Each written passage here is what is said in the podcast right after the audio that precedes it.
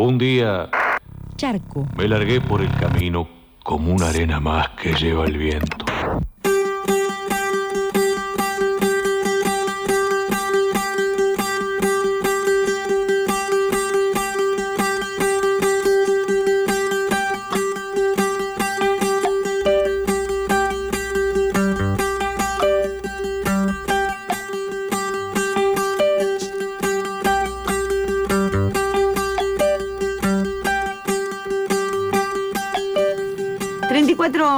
Minutos pasan de las 9 de la mañana, seguimos aquí en FM La Tribu, en Charco de Arena, y se llenó la mesa, les cuento que se llenó la mesa de libros, 1, 2, 3, 4, 5, 6, 7, 8, un montón, Un montón. de libros hay. Hola Angie, buen día. Hola Paulita, buen día. Gracias por recibirme acá tan temprano. Con la literatura marginal vamos a dar inicio a esta columna, ¿vas a venir todos los meses? Sí, todos Bien. los meses, una vez Bien. por mes. Y la idea es un poco, o sea, como en la temática o el título sería como literatura marginal o literatura en los márgenes, pero también la idea es como cuestionar esa idea de qué es la literatura y qué es un margen, ¿no? Exacto. Como poder ampliar un poco en eso. Y eh, primero, bueno, nada, ¿de dónde surge como esta idea? Eh, bueno, yo estudio letras, aviso, y mm, el año pasado hice un seminario con Lucía Tenina que, mm, eh, sobre literatura marginal justamente, que ella estudia la literatura de las periferias en Brasil, ¿no? Como los movimientos de Saraus y de poesía que eh, ocurren en las periferias de Sao Paulo principalmente. Eh, ahí nacieron, pero que después se fueron expandiendo por periferias de otras partes de Brasil también. Y eso dio pie a que se empiece a estudiar con esta categoría literatura marginal en estudios postcoloniales en toda Latinoamérica. Este tipo de voces eh, disidentes que lo que llamaríamos el canon literario deja por fuera o excluye. Y no es que eh, estas personas empezaron a escribir en ese momento que se empezaron a organizar, sino que siempre existieron eh, y que sin embargo no tenían como ese lugar. De hecho, o sea, eh, hay un libro de Haroldo Bloom eh, en donde él habla sobre el, el canon de la literatura occidental, nombra 26 autores, de los cuales solamente hay tres mujeres, eh, que creo que son Emily Dickinson, Sylvia Plath y una más que no me estoy acordando. Eh, y todo el resto son eh, autores como que se llaman WASP, que serían como blancos, hombres, Ajá. protestantes, como eh, todos tienen como la misma visión del mundo. Y ese es hasta hoy en el imaginario de la gente, como de la sociedad, eh, lo que podríamos llamar que es la literatura, ¿no? Por ejemplo, Borges, eh, Walt Whitman, que son esos eh, autores que tienen esos libros eh, más serios y colecciones y obras completas, etcétera. Y sin embargo, quedan por fuera de ese canon un montón de otros autores y autoras eh, que muchas veces para acercarnos a esa literatura tenemos que cambiar un poco los parámetros a, eh, Ujú. a través de los cuales los leemos, eh, porque nada, si vas a leer, por ejemplo, poesía de un autor que viene de una cosmovisión de los pueblos originarios, no puedes utilizar los mismos patrones estéticos o Ujú. políticos que usarías para leer a Baudelaire, ¿no? Como Claro. tenés que entrar en otra visión del mundo, en otro tipo de experiencias y abrir un poco como esa empatía, digamos, de al leer literatura, porque si no, claramente se confrontan con cánones estéticos como convencionales y es como, no, esto no es literatura o esto es malo. Ujú. Y termina sucediendo muchas veces que los críticos que tratamos como de defender eh, una literatura que se considera como más marginal, eh, te- terminamos gastando páginas y páginas tratando de decir como, no, bueno, esto sí es literatura Eso por sí esto y por claro. esto otro. Eh, O cómo explicar que un fanzine también no es un soporte válido eh, para expresarse o para discutir ideas. eh, a diferencia de, no sé, una enciclopedia, como... Nada, bueno, pasa un poco eso. Y estoy pensando también en la manera de, de editar, ¿no? Porque estos autores, estas autoras, no deben encontrar esa industria editorial. Sí, o sea, por supuesto que no a, nivel hegemónico, pero también depende del contexto, porque Claro. en Brasil justamente eh, lo que pasaba era esto, todos los autores que se publicaban en editoriales eh, hegemónicas, que también no había tanto presupuesto para otras, eh, eran autores blancos, eh, de clase media alta, etc. Y obviamente que voces eh, de personas que vivían en la favela, que eran trabajadores o trabajadoras, o que eran personas negras, a pesar de que Brasil tiene un 50% de su población que es negra y aún así eh, no solo no aparecen como autores, sino que cuando aparecen como personajes, por ejemplo, en los libros, aparecen súper estereotipados, siempre son el ladrón, el pobre, la ama de casa, nunca ocupan como otros roles. Em, y apropiarse de esa representatividad también es un trabajo que viene haciendo este grupo, no sin conflicto y no sin tensión, porque están eh, tratando de disputar un espacio ocupado por otra persona, como Mm. para, ampliar como la diversidad de representaciones que tenemos del mundo, de alguna manera. Eh, y bueno, esta lucha se da tanto como a nivel autores como a nivel los personajes y las cosas que se, que se nombran. Claro. Eh, y y bueno, habría como em, dos formas de, abordar como estas obras, ¿no? Por un lado, podemos hacer como una lectura más específica, tratando de hablar de em, quién es el autor o la autora, de dónde viene, cuál es su cosmovisión o su contexto, su historia y por qué es importante. Como por ejemplo, podríamos agarrar a Joshua eh, y decir como, bueno, Joshua era un pibe de eh, el conurbano, que era gay y bueno, tenía, y podemos hablar como más de su vida, eh, sacando un poco el tener que ponerlo en disputa con cánones estéticos o poéticos de la lírica, la poesía, etcétera, dejando de lado como esa apreciación estética. Y por otro lado también podemos hacer una lectura como estética justamente, tratando de mostrar que eh, una obra justamente hecha por un pibe de barrio, Em, y gay eh, también puede ser parte como de, de las producciones culturales como de la sociedad. Él me dio un beso y me quedé callado, muy callado, como una caja de cartón vacía. Él me tocó la mano, él me agarró la cara. ¿Qué pasa? Nada. Volví a escucharme diciéndole, como queriendo sonreír un poema que se llama Lanús de Yoshua. Sí, que está en el, libro de los sentimientos de la editorial que él mismo se había armado, que era Guacho de la Calle. Eh, y, nada, también vemos como la escritura, eh, particularmente, como siento que esto se podría aplicar a cualquier tipo de producción cultural, ¿no? Pero en particular la escritura siempre tuvo históricamente en la historia de la humanidad como un lugar de, mm, en donde se disputa cierto poder, ¿no? Como si nos vamos a la Edad Media, quienes sabían escribir o quienes fueron armando todo, todo ese mundo eran siempre los más nobles, los reyes y las personas que tenían muchísimo poder. Y de hecho a las personas, como que sería el pueblo, eh, que no sabían leer, les generaba como mucho terror la escritura. De hecho, eh, para... Mm, algunos pueblos, por ejemplo, Inglaterra, etcétera, como eh, la escritura tenía un sentido mágico, como si vos escribías algo se iba a cumplir, como existía todo ese, ese tipo como de supersticiones justamente porque em, era mucho el poder que transmitía la escritura. De hecho, la escritura comienza también para escribir leyes. Entonces, también aprendemos a leer para aprender a leer esas leyes y para ser sujetos de derecho y también por eso otorga de alguna forma ciudadanía. Y por eso es tan importante que em, que nada, todo el mundo ya está escribiendo, como escribir para mí o la literatura es como algo que es parte de la humanidad, eh, es eh, una práctica básicamente verbal que pretende producir y transmitir un testimonio de la vida y de las representaciones de los humanos en la sociedad y en el universo.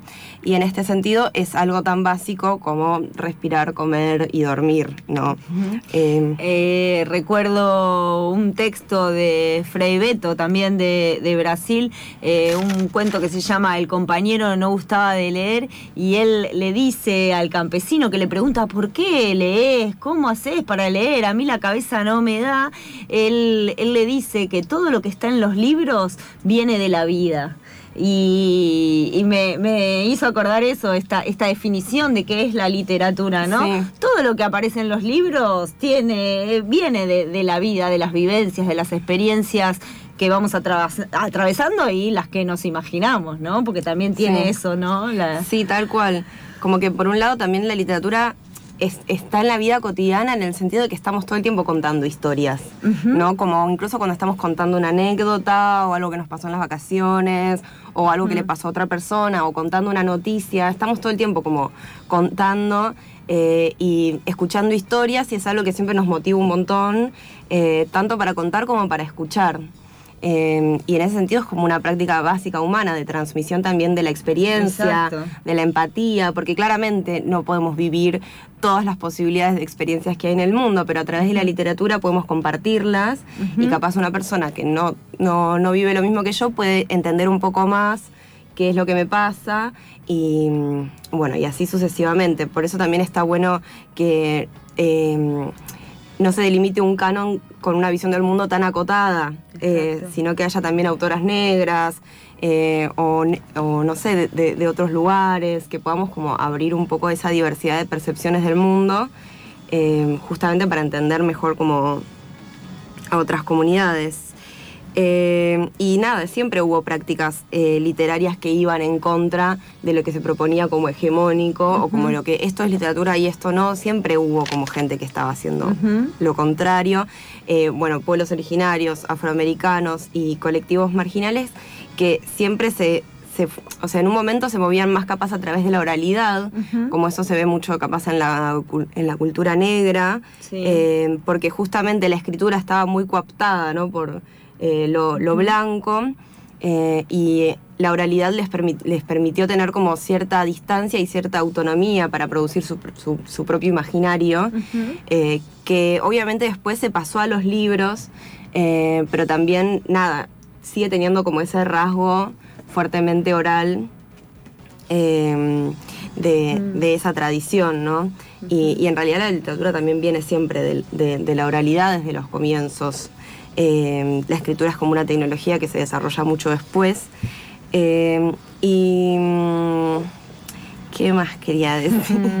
Eh, me, estoy, estoy también, se me viene a la mente esto de, la oralidad y la transmisión. Eh, practico capoeira de Angola y ahí eh, las canciones que aprendemos son todas, no, están escritas en un papel, ¿eh? son todas de transmisión oral. Y mirá los años que hace desde la época de la esclavitud, cómo continúan y hay, y hay muchos grupos y todo que, que buscan esas raíces africanas también, ¿no? De recuperar el bantú, de recuperar un montón de lenguas africanas que tienen que ver también con, esto de la capoeira, que, de la capoeira angola que, practicamos. Y sí, y viene todo como, se va mm. transmitiendo de esa forma.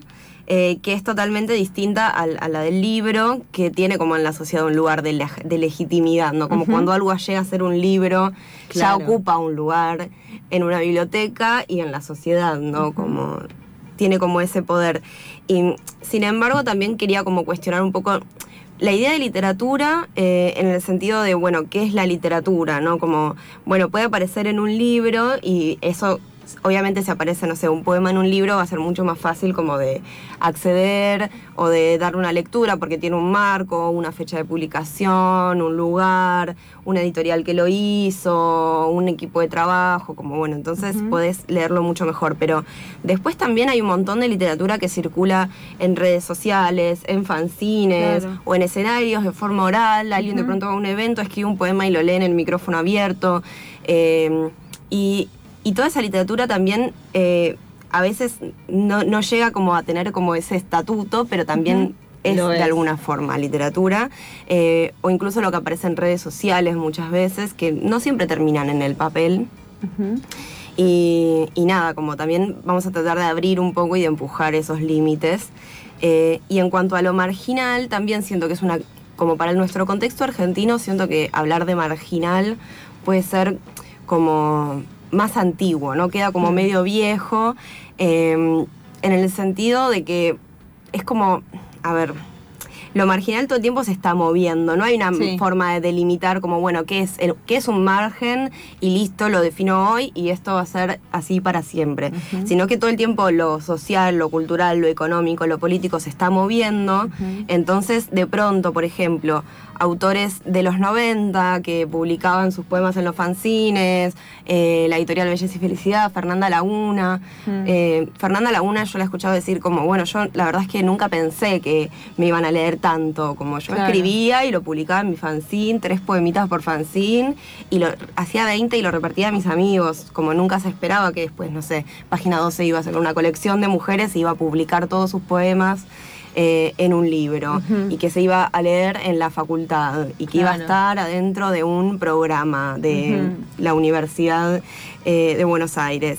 Eh, como de pronto esos márgenes también se van claro. corriendo y se generan otros nuevos márgenes también, ¿no? Porque hoy en día, por ejemplo, siento que, no sé, la editorial Puntos Suspensivos est- eh, está como corriendo un poco los límites para que haya más autores trans y autoras trans, eh, y que son esas voces que incluso en los 90 tampoco estaban capaz tan presentes, Exacto. capaz a través de José Esbarra, ¿no? Con sus- que tenía personajes travestis, eh, pero... mm, La Susi, la Susi, unos Susi años también, ¿no? La Susi. Pionera, la Susi con, con Nati Menstrual. Y esto, vendiendo sus libritos después de su show. O sea, Claro. eso. Y también después adquirió y que le publiquen más. Claro. Como de pronto también desde los márgenes se accede a ciertos, eh, son como procesos de canonización también, de alguna forma, que eso no los hace ni mejores ni peores, sino que permiten que se amplíe aún más eh, esa posibilidad de hablar o la idea de decir como, bueno, eh, quiénes eh, tienen poder discursivo y quiénes no, quiénes pueden tomar la voz y quiénes no, qué se puede decir y qué no. Eh, la idea es como que eso esté en constante construcción y disputa y no que se defina una vez y para siempre, ¿no? Y también pienso que como tomar la, la palabra en la literatura, ya sea para escribir narrativa, una autobiografía, un cuento, un poema, eh, es una forma de apropiarnos de nuestra capacidad de, de accionar en, en la sociedad y en lo que no nos gusta, ¿no? En, en cómo ir cambiando el imaginario, creando como otro tipo de, de- de visiones y, y de mundos eh, diferentes. Y bueno, hoy la columna es como más teórica, Claro, pero porque es para. es- Porque era para iniciar. para iniciar. Después nos vamos a meter en esas, en, en esos libros marginales o en esas literaturas del margen. No, pues todo el tiempo nos dice, Charco. ah, no, azalita rosa, azalita celeste. Charco. Mezclemos los colores, muchachos.